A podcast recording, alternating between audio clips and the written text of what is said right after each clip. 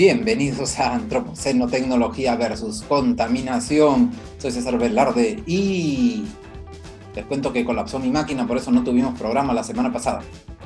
Pero bueno, empezamos. La noticia más publicitada de todas. Derrame de petróleo en ventanilla, subiendo hasta Ancón, etcétera, etcétera. Haremos un video más específico solamente de ese tema y de todo el floro y los oportunistas que se están colgando a la noticia.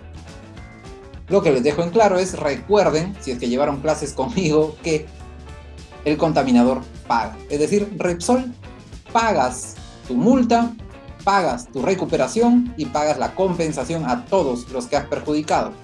Cerrado el tema.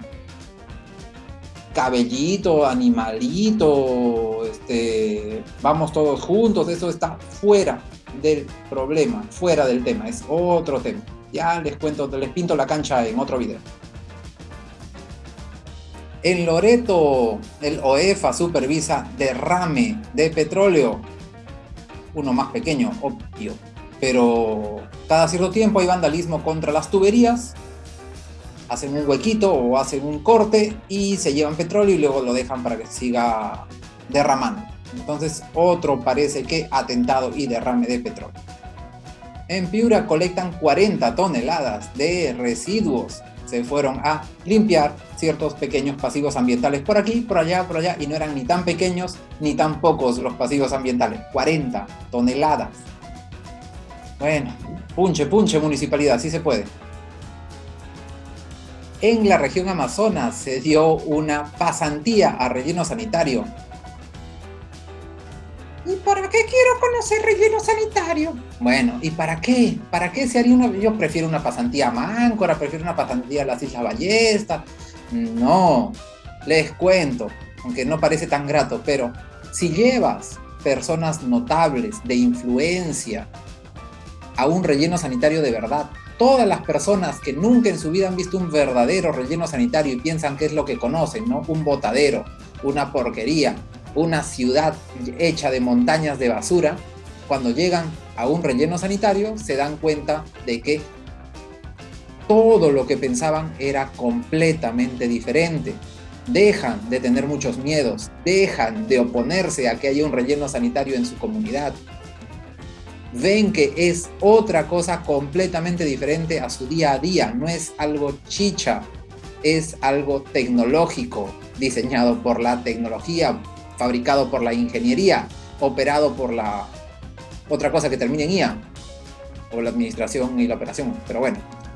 Entonces sí, parece que es buena, buena iniciativa y también estuvo por ahí pues el Minama padrinando que la gente eh, elimine, elimine sus prejuicios. Bien.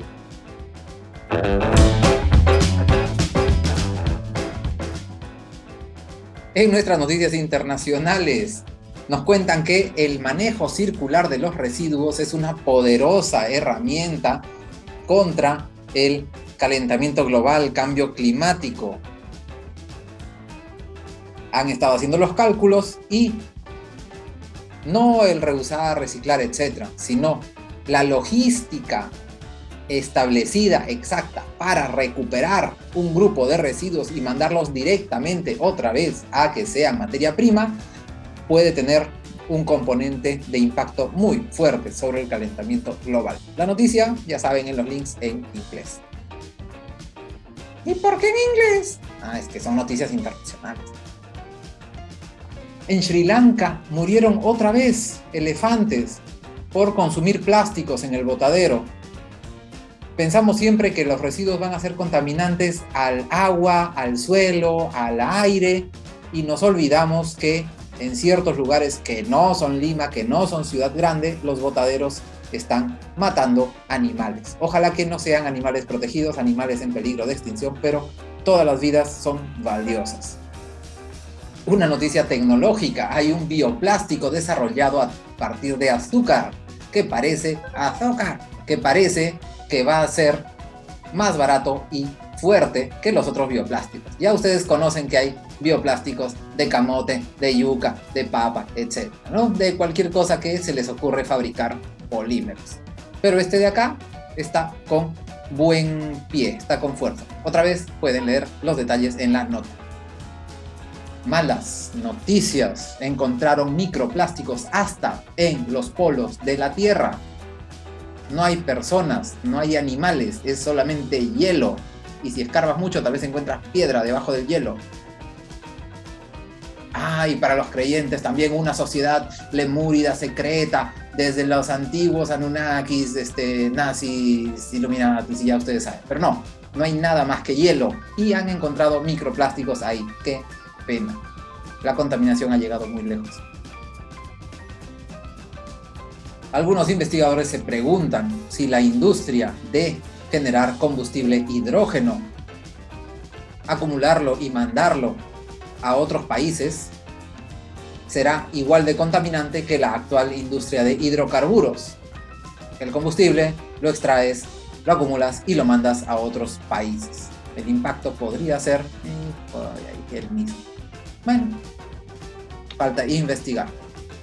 El hidrógeno como combustible es más limpio, pero la industria de extracción y distribución sería prácticamente lo mismo.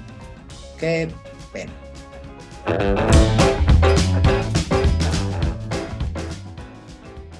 En nuestra noticia de normativa, la semana pasada, eh, salió una actualización de la modificación del reglamento de la ley de gestión integral de residuos sólidos. Denle una mirada, está multivitaminizado con hierro, DHA y ARA, extra calcio, es decir, está más sano y fuerte que antes.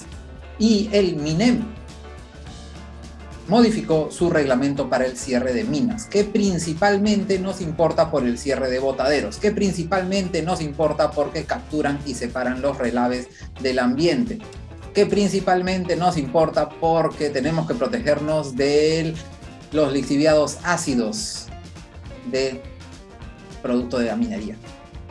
También pueden darle una mirada si están en ese rubro. Bueno, eso ha sido todo por esta semana y el cachito de legislación de la semana pasada. Espero, que estén bien, nos vemos la siguiente semana. Si me doy el tiempo y si no se quema mi computadora de nuevo.